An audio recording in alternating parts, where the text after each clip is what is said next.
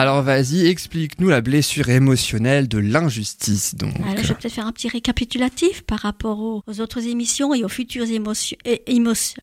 Émission. émissions. C'est lié, émotion, émotion. Émotion peut-être, hein, il y a émotion, peut-être d'autres fait. qu'on ne connaît pas, je ne sais pas. Parce qu'il y, a- il y a cinq blessures émotionnelles, c'est ce que tu nous expliquais la dernière Tout à fois. fait. Donc nous avons tous quatre blessures, ça c'est certain. Certains degrés, nous les avons l'abandon, le rejet, l'injustice, la trahison. Et la cinquième, c'est l'humiliation, mais nous n'avons pas tous l'humiliation. La blessure émotionnelle, je dis bien émotionnelle, hein. l'humiliation, le rejet et l'injustice se tiennent la main, plus ou moins, et euh, l'abandon et la trahison se tiennent la main. Les blessures sont liées entre elles. Voilà, elles vont de pair. Voilà. Le rejet, j'ai fait deux chroniques, je ne vais pas répéter. On peut retrouver également au podcast. hein. Tout à fait. Donc aujourd'hui, ça sera surtout la blessure d'injustice. Je voulais vous dire aussi que hum, ces blessures euh, un, ont un impact très sérieux, important sur notre vie. Pour les déceler, il y en a deux. La morphologie de la personne, sachant que donc on se regarde dans le miroir et on analyse un petit peu notre corps pour voir euh, quelle est la blessure principale. Donc c'est bien ce que je dis, hein, les principales blessures principales dont nous sommes tous euh, affectés. Alors pour ce qui est de la blessure de de- d'injustice, le corps est mince, plus exactement même équilibré. Donc cette blessure de d'injustice, pour la reconnaître aussi, donc on regarde les émotions. C'est à partir du moment où on a une réaction violente dans une certaine situation, on pourrait peut-être dire, ben là tiens, il y a peut-être quelque chose de pas normal.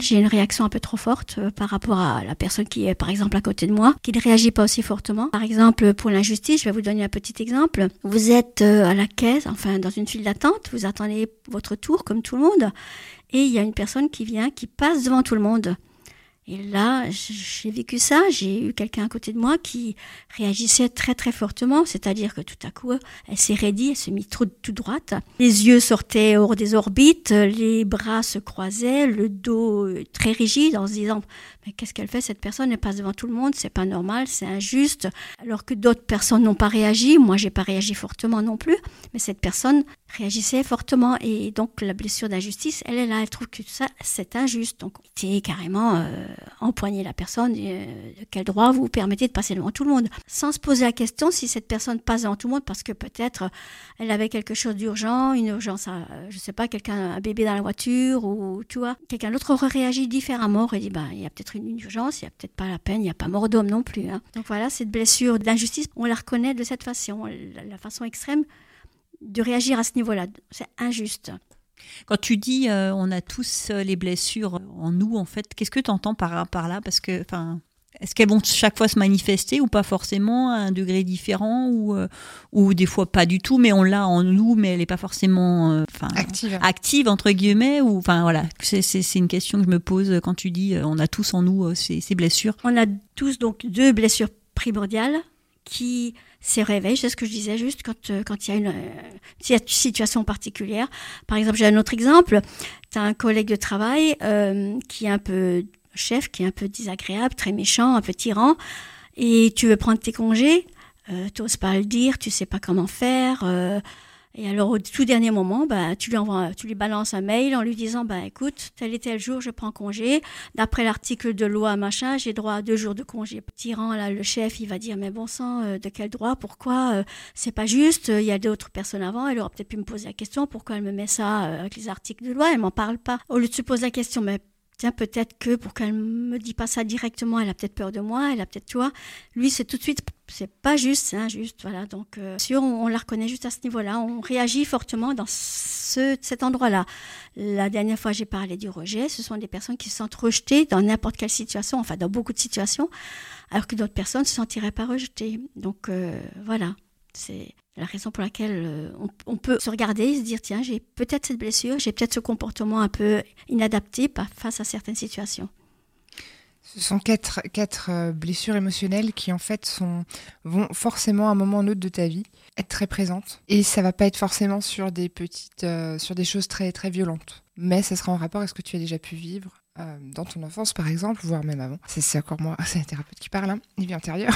Mais à un moment donné, effectivement, je suis d'accord. Les quatre là sont vécus par beaucoup de personnes. Abandon, rejet, injustice, trahison, oui. L'humiliation, c'est beaucoup plus particulier, euh, un peu moins fréquent. Mais ces quatre-là, à un moment donné, même moi, je retrouve ça régulièrement. Il y en a forcément Avec des une- cas un va- degré plus ou moins élevé, en fait. Ça dépend Mm. de, de la personnalité, de ce qui a été vécu derrière et Mm. parfois même avant encore. euh, Ça dépend des circonstances Ouais. vraiment. C'est vrai que tu as, tu as l'air de connaître, hein, en t'entendant, tu as l'air de Je- connaître hein, ces, Ouais, je travaille avec ça. ces blessures-là. C'est- c'est- Merci. Merci de répondre à la question avant d'avoir posé. du coup, en quelque sorte, tu travailles souvent avec euh, sur ces Ouais. cinq blessures-là Ouais, lors de tes séances. C'est fondamental hein, de travailler sur ces blessures. Et est-ce que, alors je ne sais pas si tu connais bien la sophrologie ou comment Patricia en tant que sophrologue elle travaille dessus, mais est-ce que euh, si tu sais il y a des, des- des points communs, des différences, je ne sais pas, la façon sur la façon dont vous traitez ces blessures-là Je pense que bah oui, ça doit être bien différent. On dans des C'est domaines tout à euh, fait différent, oui. complètement. Enfin, je dirais pas opposés puisque le but est le même. oui.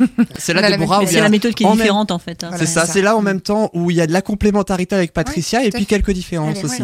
Et inversement aussi. Hein, Et inversement évidemment. C'est L'enracinement, euh, je connais, euh, voilà. On a besoin. L'ancrage, tu C'est- connais c'est aussi ça. Tout Patricia à fait, tout à fait, oui. C'est pour ça qu'il est bon d'avoir un réseau de professionnels. Pourquoi? Parce que on va traiter la même chose, mais pas de la même manière, et chaque personne est réceptive Et euh, de chacun façon différente. Et chacun pourra euh, vous voir, euh, toi Déborah mieux. en particulier pour les soins énergétiques ou toi Patricia par exemple pour la sophrologie, Mhm. uniquement par rapport à ce qu'il a dans le corps ou ce dont il a besoin aussi. Donc j'imagine que ça doit aussi se traduire par l'envie de la personne, du client à venir chez vous pour un- une raison particulière. Oui, et puis euh, ça dépend aussi de l'ouverture De la personne. de la personne, parce que euh, de nos jours, la sophrologie, par exemple, nous paraît bien plus cartésienne et, et déjà beaucoup plus ancrée dans les soins euh, possibles que maintenant euh, les, les soins énergétiques, qui ont encore beaucoup de choses pour les gens. Il y a, c'est pas encore, encore évident, assez quoi. nouveau, en fait. hein, Ça reste Alors que beaucoup c'est vieux comme le monde. Mais quoi ça peut c'est faire, assez Ouais, mais ça nouveau, paraît assez nouveau encore. hein, ouais. Donc oui, et c'est c'est une très bonne solution d'avoir autour de soi des sophrologues et d'autres d'autres professionnels qui traitent les mêmes choses que moi, mais différemment, pour être sûr que les patients soient pris en charge. Et ça peut vous enrichir toutes les deux d'ailleurs. De toute façon, et je ne fais pas que de la sophrologie non plus au sein de mon cabinet. Effectivement,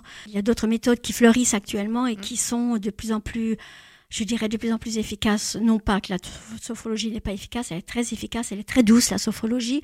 C'est ce qui permet D'où la bulle de d'appréhender- douceur. Oui, d'aborder, oui, d'aborder les, les soucis des personnes euh, de façon très douce et sans les heurter et avec beaucoup plus de respect, de bienveillance et pas plus, avec de la bienveillance et voilà. Les autres méthodes sont tout aussi bienveillantes et douces et novatrices. Actuellement, il y a de plus en plus de, de méthodes et qui sont effi- super efficaces. Certaines, je- je- voilà, c'est vraiment super. hein.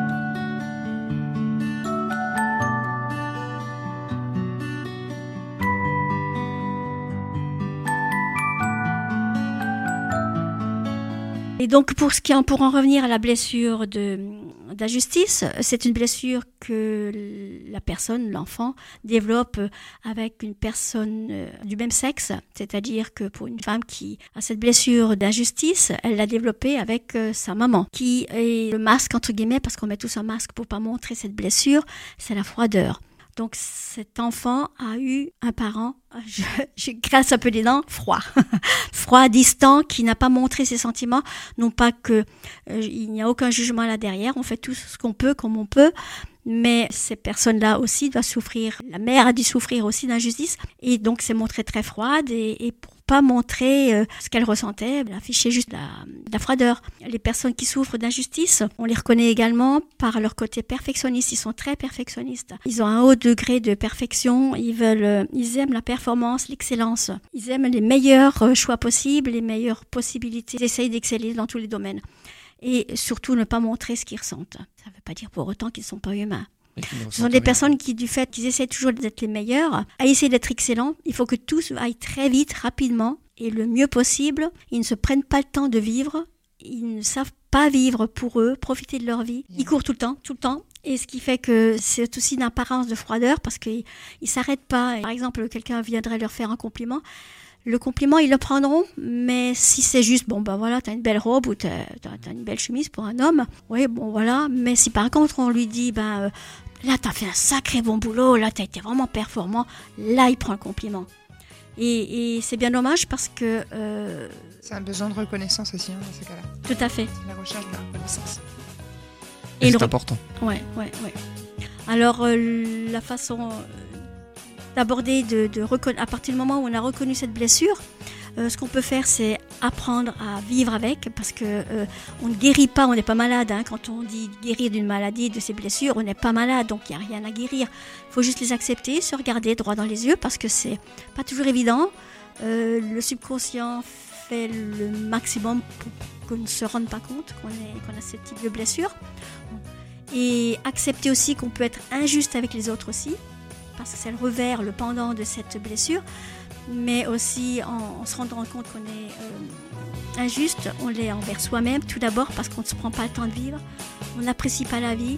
Et si on, regarde droit dans les yeux cette blessure, ben on se dit bah tiens, il serait peut-être temps que je soulève un peu le pied, que je vive un peu à ma façon et que j'apprenne à vivre et à aimer les autres. Et ces gens-là, justement parce qu'ils sont tellement perfectionnistes, euh, ils vont prendre plus de temps à, ils vont plus accepter l'autre en face et à partir du moment où ils ouvrent leur cœur, ben ils se rendent compte qu'ils peuvent faire beaucoup de belles choses parce que ils aiment bien les choses bien faites et ils vont aller dans les détails pour aider les autres et, et accepter par exemple aussi un simple merci en se disant que c'est juste aussi de remercier l'autre quand il te dit juste un petit merci parce que ça peut faire plaisir à l'autre aussi. Donc accepter aussi ce que l'autre peut te dire et voilà.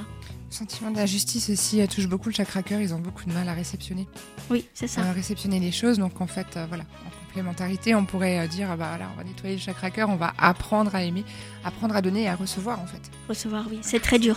Et on parlait justement que tout à l'heure que euh, les personnes peuvent venir chez l'une ou chez l'autre s'ils ont ah besoin selon la volonté, etc. Est-ce qu'une personne peut aussi venir chez toutes les deux, les deux personnes pour la même raison? Oui, bien sûr. Tout à fait. Pas le même travail donc. Parce que voilà, justement, comme c'est pas le même travail, on ferait peut-être pas forcément la même chose et que du coup, peut-être que euh, si les gens viennent vous voir toutes les deux, et eh ben ça permettra peut-être aussi de débloquer certaines choses que avec alors avec une personne, je sais pas, mais il pourra se passer quelque chose de plus fort, je ne sais pas. c'est complémentaire, clairement, la façon de travailler est complémentaire et puis on a le même objectif. Donc, euh, le bien-être et le bien-être euh, de la personne. Et puis c'est ce que je dis, je jamais stopper un traitement en cours ou une, autre thérapie en cours. Bien au contraire, hein, on est complémentaires. Hein, Quelle qu'elle soit, que ça fasse partie de la médecine officielle entre guillemets, telle qu'on l'entend aujourd'hui mais aussi comme vos deux pratiques, par exemple, la communication non violente, l'aromathérapie et autres dans cette émission. Hein. C'est la raison pour laquelle aussi je donne, moi, lorsque j'ai quelqu'un qui vient chez moi, on fait une séance de sophro, la personne repart avec un CD, enfin l'enregistrement de la séance.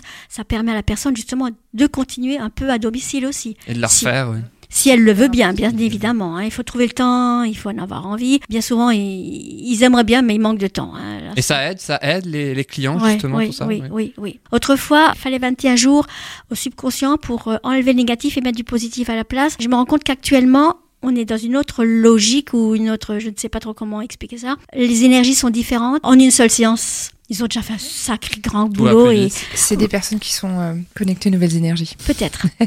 ça va plus vite, non, mais c'est pas. Tout va beaucoup plus vite, de toute façon.